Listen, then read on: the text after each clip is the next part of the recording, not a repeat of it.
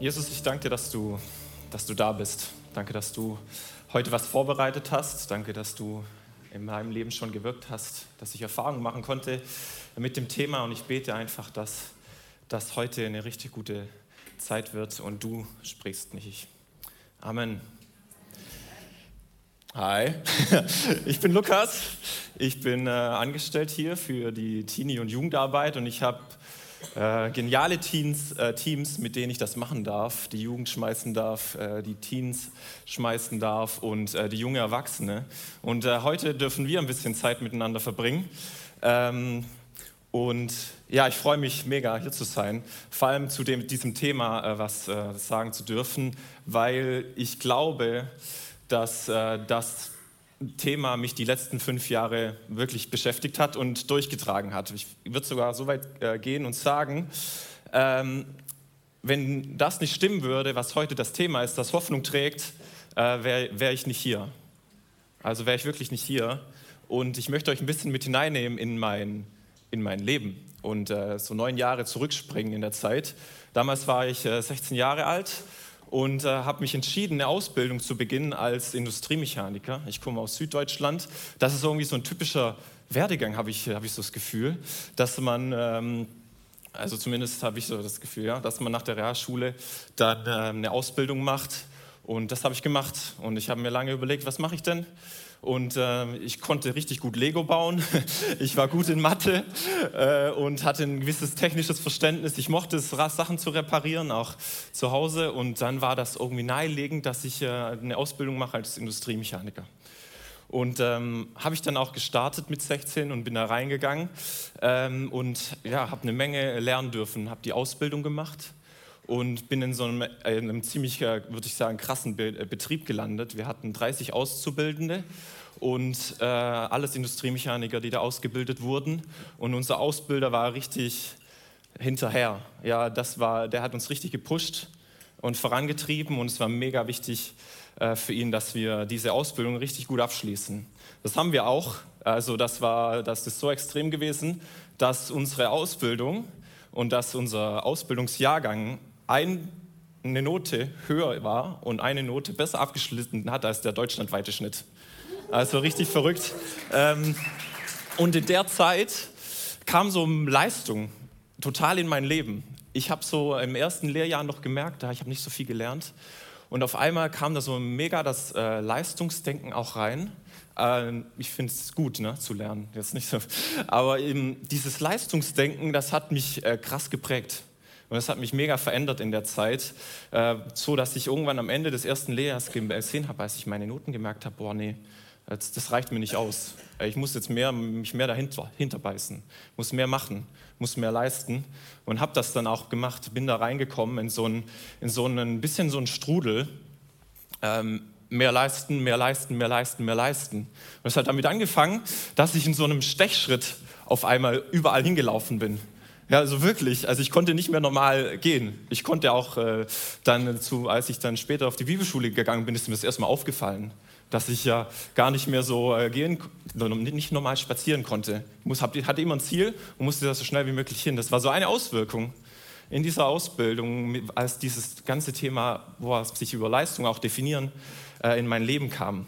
Und meine Perspektive damals war, ich äh, arbeite, äh, also mache die Ausbildung drei Jahre dann arbeite ich zwei Jahre in diesem Betrieb, mache dann ein duales Studium um äh, Maschinenbau oder sowas in die Richtung. Und ähm, bin dann, hab dann, wurde dann von diesem Betrieb auch übernommen und ähm, durfte dann dort arbeiten. Und ich habe ähm, genau angefangen, in einer Schicht zu arbeiten. Und der Rhythmus war früh, eine Woche Frühschicht, eine Woche Spätschicht Schicht und eine Woche, äh, zwei Wochen Nachtschicht. Also früh, spät, äh, Nacht, Nacht und das hat sich so langsam in so eine, hat sich das äh, in mir äh, zu, zu einer echten negativen Sache zusammengebraut, weil ich angefangen habe, während ich, äh, als ich dann gearbeitet habe in der Schichtarbeit, ähm, vor allem in den Nachtschichten und in den Spätschichten, total meine Freunde nicht mehr zu sehen, meine Familie nicht mehr zu sehen. Mein Leben hat dann irgendwann mal nur noch aus Arbeit, äh, Schlafen und Essen bestanden. Und es war, also war eine Vollkatastrophe, würde ich sagen. Und das wurde ähm, äh, wurde immer schlimmer und immer mehr Leistung kam irgendwie in mein Leben, immer mehr Druck kam in mein Leben Und ähm, zu der Zeit, ich weiß nicht, ob ihr es wusstet, ja, natürlich wusstet ihr es, ihr habt ja auch gelebt, aber äh, zu der Zeit, äh, zu der Zeit, äh, da hat es angefangen mit, auch mit, ähm, den, mit den Anschlägen. Der Berliner Weihnachtsmarkt, der, da war ein Anschlag und so und mich hat das richtig, mich hat das richtig getroffen, mir hat das richtig Angst, Angst gemacht. Und ich habe, ähm, schlussendlich ging mir meine Freude flöten. Und es war ein, ich habe ein halbes Jahr dann gearbeitet da war ich dann, ging es auf Weihnachten zu und ich habe so gemerkt, irgendwas ist echt komplett anders. Da ist mir das zum ersten Mal aufgefallen, dass ich mich so nicht mehr auf Weihnachten gefreut habe. Also so gar nicht. Also das, egal wie das Jahr, die vier Jahre davor lief oder egal wie blöd oder stressig der Dezember war, Heiligabend mit der Familie war immer mega entspannt. Und ich habe da gemerkt, boah, irgendwas ist anders. Ich hatte an dem Punkt wirklich alle Freude verloren. Ich habe nichts mehr, habe nichts mehr gefühlt, weil ich so sehr in so einem gewissen Strudel war von Arbeiten, von Nachtsarbeiten vor allem auch. Und im Strudel war, in einem negativen Gedankenstrudel war. Und ähm, in mir wurde es echt dunkel.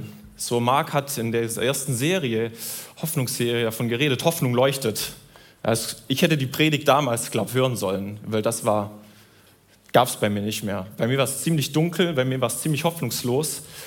Und ich habe angefangen, in der Zeit so ein, ja, so ein, ich habe ein Spiel angefangen zu spielen. Das spielen eigentlich eher nur Kinder, aber ich glaube, wir Erwachsenen in einer gewissen anderen Form auch. Wir haben, ich habe angefangen, ich packe meinen Koffer zu spielen. Ja, und in diesem Koffer da, ich habe eingepackt und nicht mehr, nicht mehr raus, äh, rausgeholt. Ich packe meinen Koffer und nehme mit Druck. Ich habe hab das eingepackt. Ich habe äh, Leistungsdruck eingepackt äh, und habe mich nur noch über Leistung auch definiert. Ja? Ich bin nur dann was wert, wenn ich das leiste, wenn ich gute Arbeit mache, wenn ich, wenn ich die Stückzahlen erreiche, die es da abends gibt. Ich habe mir, hab mir angefangen, äh, in meinen Koffer Sorgen zu packen. Also wirklich Sorgen zu packen. Hey, das war, mein Plan ist doch, jetzt noch zu arbeiten, das durchzuziehen, zu studieren. Aber ist das wirklich meine, meine Zukunft? will ich das aufgeben, habe ich eingepackt. Und ich habe, äh, habe Ängste eingepackt. Ne? Ich habe euch erzählt von diesen Anschlägen. Das hat mich mega mitgenommen. Die, die Terroristen haben das geschafft, was sie eigentlich erreichen wollten, Angst, Angst zu machen. Und ähm, ich, hatte, ich hatte richtig Angst, ähm, vor, auch vor der Zukunft und habe alles ziemlich, ziemlich dunkel gesehen. Äh, ich habe Nöte, ich habe Noterfahren. Äh, das hat sich alles ein bisschen auf meinen mein Körper ausgewirkt. Ähm, ich hab, äh, hatte hatte das Gefühl, äh, keine Luft mehr zu bekommen zwischendurch. Hatte Atemnot, war beim Arzt, war alles okay. So, ne? Körperlich ging es mir gut, aber irgendwie ähm, der Rest nicht so. Und ich habe mit diesem ganzen, in dieser ganzen Zeit hatte ich irgendwie nur so ein Versagen. Hä, ich habe doch alles. Ich habe eine mega coole Familie, ich habe eine mega tolle Familie, ich habe mega gute Freunde, ich habe eine Gemeinde, ich mache Jugendarbeit. Warum habe ich alles, aber in, in mir ist es so dunkel. Warum ist es mir so hoffnungslos? Ja, das war so das Setting damals und ich habe mich dann wiedergefunden mit diesem fetten Rucksack an Lasten ja, äh, und war irgendwo in so einem Status zwischen Burnout, Depression und es war, äh, war wirklich nicht einfach, hatte, weil ich keine Freude mehr hatte. Ja, total verrückt. Jetzt bin ich hier, Jahre später, und ich habe mich natürlich mega jetzt auf die Predigt gefreut und ich habe mich mega darauf gefreut, äh, in der Vorbereitung auch, weil zwei Sachen mir klar geworden sind. Lasten, das sind menschlich. Ja? So einen Rucksack tragen wir alle mal. Mal länger, mal kürzer, mal über Jahre, mal vielleicht nur einen Tag, wenn du an die nächste Klausur denkst. Ja, aber es ist total menschlich. Und die zweite Sache, die ich so gemerkt habe, oha, äh, ich wurde da durchgetragen. Ich wurde durchgetragen. Ich hatte diesen Rucksack an und ich wurde da durchgetragen. Ähm, und obwohl ich damals total am Ende war, stehe ich heute hier. Und das ist eigentlich, glaube ich, die gute Botschaft heute Morgen. Ich möchte kurz eine Umfrage machen, bevor ich weitermache. Nämlich, äh, kennt das jemand? Oder anders, anders gefragt, wer hatte noch nie Sorgen, noch nie Ängste, noch nie eine Not? Okay, sehr gut. Schade, sonst hätte ich dir jetzt den Rucksack abgegeben. Ähm, ey, aber es, es, ist einfach so, ne? Das Leben ist voll äh, von schwierigen Situationen, Energieknappheit, Inflation, Einkaufe werden ja, fast doppelt so teuer, äh, der Krieg, Krankheit, irgendwelche Beziehungen, die vielleicht gerade zu Bruch gehen, das ist nicht einfach. Und ich bin ähm, ja, so froh, dass wir heute dieses Thema angucken dürfen. Ich glaube, da gibt es eine Menge, ähm, was Gott uns beibringen möchte in der Zeit. Jesus hat mal gesagt, äh, dass äh, zu dieser Zwischenzeit, in der wir gerade leben, wie so, wie so, wie so Wehen sind. Da gibt es immer wieder Sachen, die kommen. Da gibt es äh, Kriege, die kommen. Es gibt äh, Hungersnöte, die kommen. Es gibt Erdbeben, die kommen. Und Jesus sagt, hey, das sind alles nur Wehen. Diese Wehen kommen und gehen. Ja? Und das ist erst der Anfang. Das, was am Ende passiert, ist was Wunderbares, nach den Wehen, nämlich dass ein Kind auf die Welt kommt. Und ich möchte mit euch einsteigen in einen ähm, Bibeltext, der mir in der Vorbereitung so über den Weg gelaufen ist. Und wo ich äh, festgestellt habe, boah, dieses Thema äh, Nöte zu erleben, in schwierigen Situationen zu stecken, schwierige Zeiten so durchzumachen, wie ich sie durchgemacht habe, das ist nicht ein Thema, das nur mich betrifft und nicht nur euch betrifft, sondern das ist ein Thema, das wir schon, das sich auch durch die Bibel zieht. Ja, in der Bibel lesen wir von Menschen, die deutlich Schlimmeres durchgemacht haben, als dass ich das durchgemacht habe oder je durchmachen auch möchte. In der Bibel lesen wir nicht von oben, irgendwelchen oberheiligen Menschen, die vom Boden schweben und äh, die damit gar nichts zu tun haben, sondern einfach nur mit Gott unterwegs sind, sondern wir äh, lesen wirklich von Menschen, die auch am Limit sind, äh, die auch hoffnungslos sind und die total, die auch nicht mehr weiter wissen, die, die, die am Boden zerstört sind und da möchte ich mal einsteigen und euch ein bisschen den Kontext erklären von diesem, ja auch von dem Text, den ich gleich äh, vorlesen möchte. Zwar gab es das Volk Israel, äh, das hatte äh, damals hatte das seinen, äh, seinen Bereich, wo es gelebt hat, in Israel. Und es gab die Stadt Jerusalem und mm, da war das Leben, ne? da hat es pulsiert, da war das, war das richtig genial. Irgendwann aber kam da ein Volk an, die Babylonier, und die haben diese Stadt belagert, äh, die haben diese Stadt schlussendlich eingenommen, die haben diese Stadt zerstört, das ganze Land zerstört. Und wenn man da so in die Bibel äh, schaut und das mal sich durchliest in 2. Könige, das ist die äh, Kapitel 24 und 25, dann gibt es da eine Menge, was da zerstört wurde. Da wurde, wurde der Tempel zerstört, das geistliche Zentrum für die Israeliten der damaligen Zeit. Da wurde das Haus der Könige zerstört, also das politische Zentrum. Da wurden alle anderen Häuser abgefackelt und die Mauern niedergerissen, der Schutz wurde weggenommen.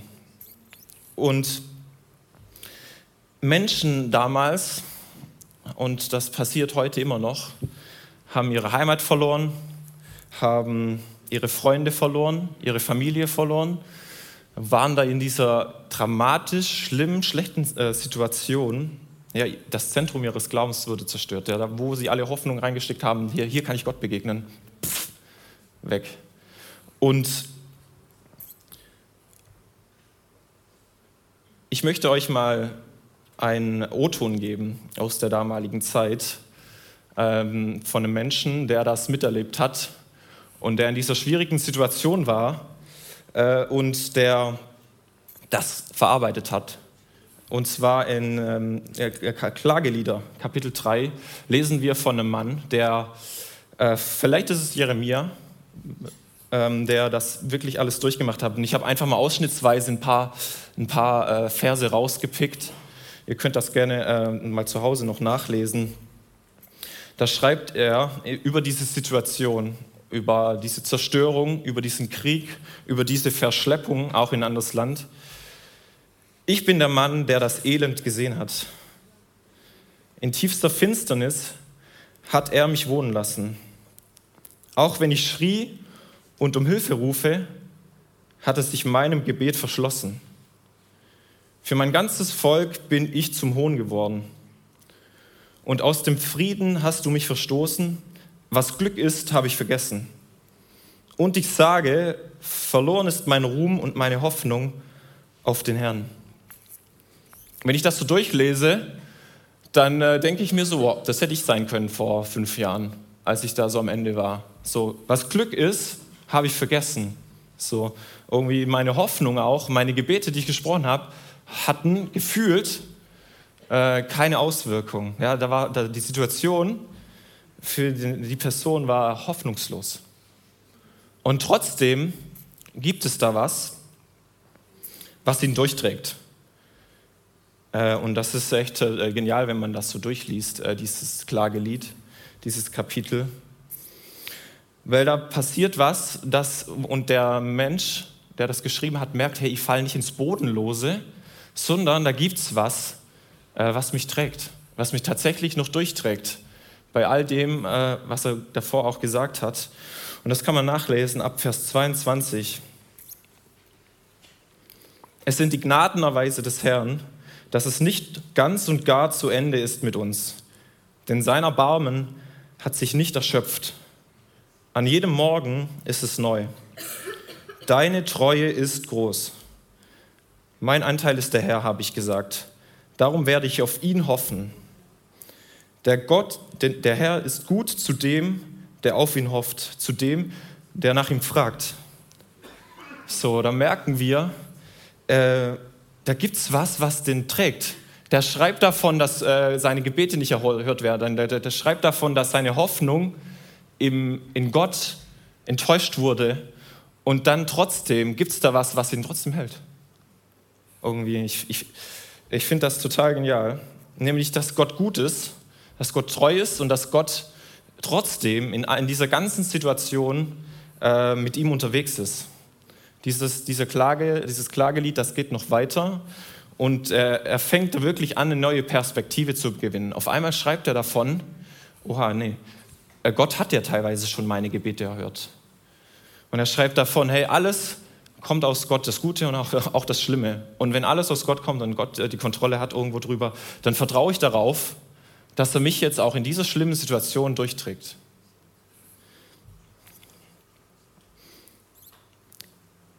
Ich habe damals, dann als ich gemerkt habe, um Heiligabend rum, dass irgendwas nicht äh, stimmt, angefangen, zu, so meine Optionen zu checken, was ich denn so machen kann.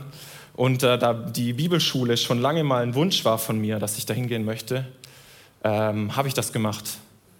Äh, ich habe äh, gemerkt, okay, die Arbeit, die tut mir nicht gut, das Schichtsystem, das tut mir nicht gut, nachts zu arbeiten, das tut mir nicht gut. Das war wahrscheinlich wirklich der Auslöser von, von all dem. Und ich habe hab gemerkt, okay, jetzt muss ein, muss ein Cut her und ich muss ein, brauchen einfach mal so ein Auszeitsjahr, so ein Sabbatical. Das war ursprünglich mein Gedanke, dass ich auf die Bibelschule gegangen bin, einfach mal ähm, rauszukommen aus der Situation, in der man gerade steckt, aus dieser Arbeitssituation und äh, auf die Bibelschule gehen, weil da ist, ist ja Bibelschule, da geht es ja bergauf. Und es war auch so. Aber ich habe trotzdem diesen, diesen Rucksack, äh, der, der, den habe ich mitgenommen äh, ich habe meine Sachen gepackt, dann das Jahr drauf, ich habe insgesamt da ein Jahr gearbeitet, habe dann mich für das, den Start im Sommer beworben und ich habe meinen Rucksack mitgenommen mit meinen ganzen Klamotten, aber auch eben mit meinen Nöten, Sorgen, Ängsten, weil nur wenn man meine, die Situation ändert, heißt es ja noch lange nicht, dass das auch äh, ne, automatisch verschwindet.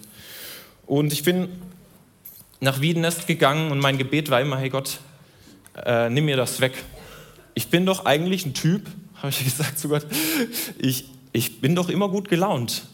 So, ich will das und ich war es, ich, ich war es auch damals, aber trotzdem war in, mir, war in mir eine Lehre und ich, so, ich wünsche mir wieder, dass das, dass das wiederhergestellt wird. Ich wünsche mir, dass das, diese Lasten, die ich da trage, die ich nicht weiß, wie ich sie loswerde, dass du die mir abnimmst. Äh, jetzt sofort. Und das war immer mein Gebet. Mein Wunsch war immer, dass Gott irgendwie dann Wunder tut und von jetzt auf gleich das verfliegt und das äh, ja, alles wieder beim Alten ist. Das war nicht so, sondern äh, das war eine, eine, eine, gewisse, hat, hat, hat Zeit gekostet. Hat den genau gesagt, fünf Jahre gekostet, um wieder, wieder rauszukommen. Und es gab einen Schlüsselmoment äh, in meiner Bibelschulzeit, im ersten Jahr, ganz am Anfang, als ich wieder so mich gefragt habe und so gebetet habe, hey Gott, nimm das mal ab, nimm mir das bitte ab, die Lasten. Ähm, nämlich ich war in der Dusche Und in der Dusche passieren oftmals viele gute Sachen. Ne?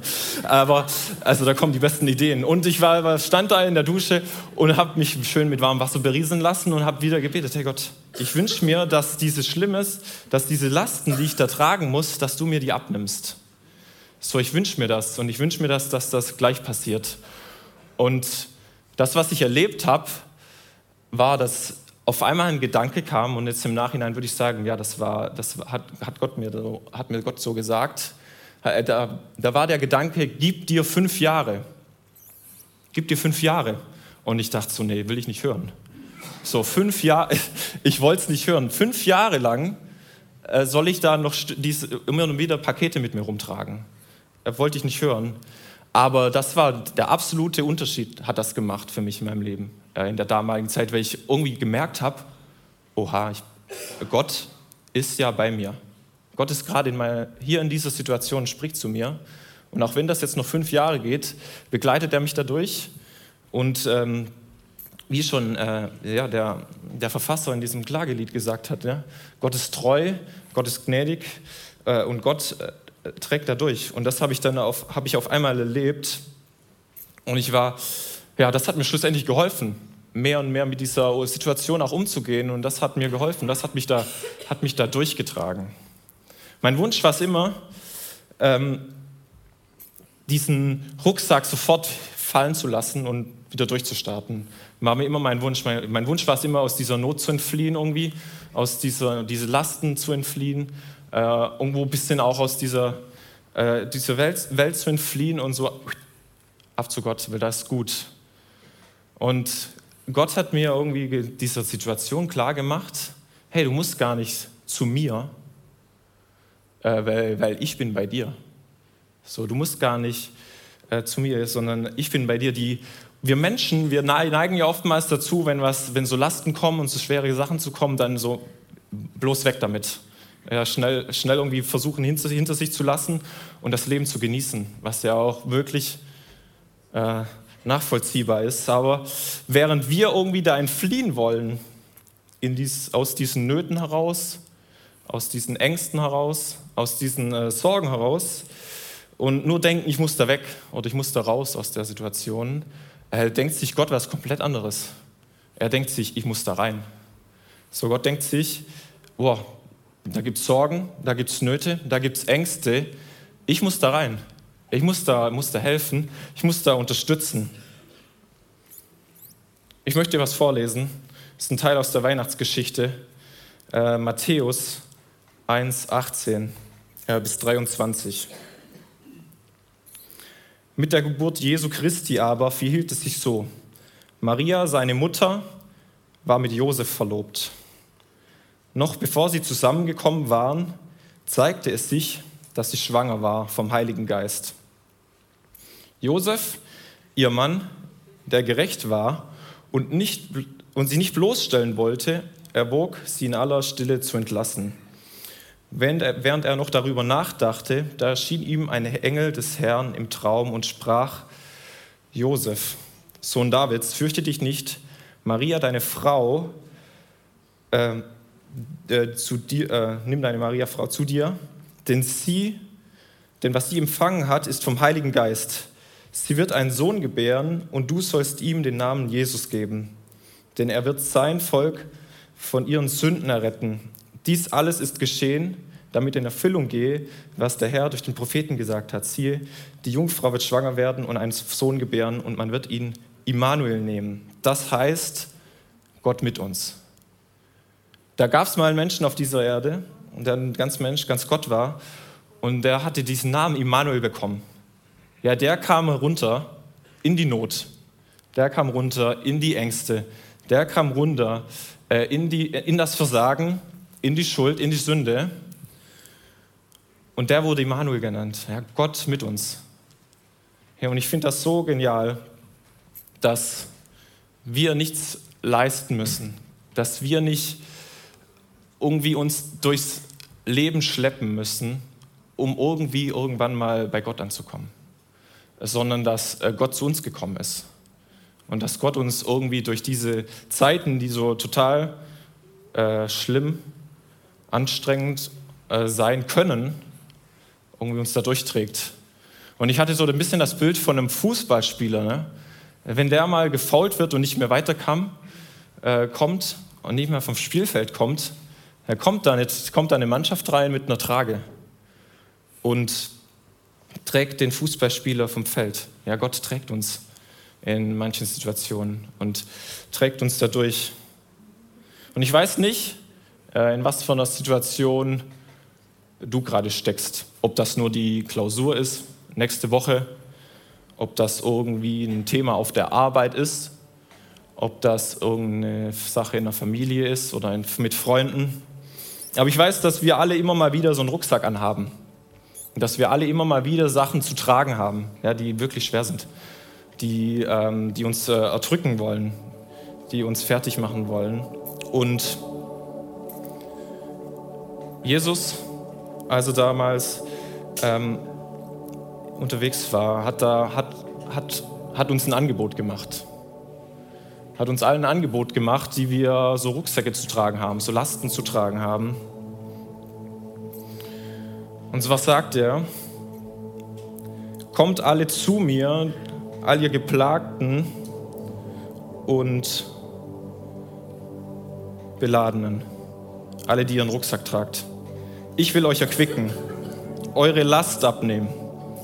Nehmt mein Joch auf euch und lernt von mir, denn ich bin sanft und demütig. Und ihr werdet Ruhe finden für eure Seele, denn mein Joch drückt nicht und meine Last ist nicht leicht. Herr Jesus macht uns, äh, uns allen, glaube ich, heute Morgen so ein Angebot, mal so ein bisschen in unseren Rucksack reinzugucken, zu gucken, was wir eigentlich gerade so mit uns rumtragen. Ähm, und er macht uns das Angebot, hey, du musst das nicht alleine tragen, du kannst es abgeben kannst, ähm, kannst, dein, kannst deine Nöte abgeben. Ja? Vielleicht ist da eine Beziehung gerade, die den Bach runtergeht. Ähm, kannst, du, kannst du Gott geben, kannst du Jesus geben. Vielleicht ist es eine Angst. Ja, wie zahle ich meine nächste Rechnung? Äh, was wird wohl 2023 so mit sich bringen? Und können wir, können wir auspacken, können wir abgeben. Vielleicht ist es dein Versagen. Vielleicht hast du irgendwo Schuld auf dich geladen oder merkst, boah, ey, ich komme nicht weiter. Das dürfen wir abgeben. Das dürfen wir abgeben. Vielleicht ist es, es sind Sorgen. Wie wird Weihnachten äh, mit meiner Familie? Es ist doch gerade viel zu chaotisch, alles drunter und drüber. Wir mögen uns eigentlich gar nicht mehr. Oder irgendeinen Druck, ja, Leistungsdruck. Ich muss damit, ich, ich, muss leisten, ich muss eine gute Mutter sein, ich muss äh, ein guter Vater sein, damit ich, damit ich wertvoll bin. Können wir alles abgeben. Und wir hören gleich ein, ein Lied. Dieses Lied, das ist äh, geschrieben worden, als diese Band ähm, unterwegs war und viele verfolgte Christen äh, besucht hat und mit denen Zeit verbracht hat. Und ähm, die fanden das so beeindruckend, was, wie Menschen teilweise schwere Situationen durchmachen. Und daraufhin haben sie diesen Song geschrieben, dieses Lied geschrieben. Das dürft ihr gleich gerne ähm, einmal hören. Wenn du es kennst, kannst du natürlich auch gerne mitsingen. Und ich möchte einmal zum Abschluss äh, beten. Und wenn du möchtest, äh, kannst du im Anschluss an das Gebet, da werden wir noch so ein, zwei Minuten haben, das, was in deinem Rucksack ist, das, was du gerade zu tragen hast, äh, vor Gott bringen, auf seinen Schreibtisch legen, weil da ist es echt gut aufgehoben. Jesus Christus, danke, dass wir, dass ich dich kennen darf. Danke, dass du mich da durchgetragen hast durch so eine schwere Situation. Und ähm, ja, immer wieder, jede Woche habe ich so ein kleines Päckchen, das ich vielleicht mal tragen muss und das, wo ich denke vielleicht sogar, dass ich selber tragen muss. Ich danke dir, dass du gekommen bist um uns zu erfrischen, um uns leicht zu machen, um uns Sachen abzunehmen, Lasten abzunehmen. Und ich gebe dir jetzt genau das, was mich beschäftigt. Und ich weiß, dass du das trägst. Ja, die Hoffnung habe ich und ich danke dir, dass es bei dir gut aufgehoben ist, dass du mich siehst in der Situation, so wie du bisher jede Person gesehen hast, in ihrer Situation. Und ich danke dir, äh, dass du da ja, mich nicht nur durch schwere Situationen trägst und immer nur, wenn alles am Ende scheint, sondern dass du ja, jede Last abnehmen möchtest. Danke, dass wir dich kennen dürfen. Amen.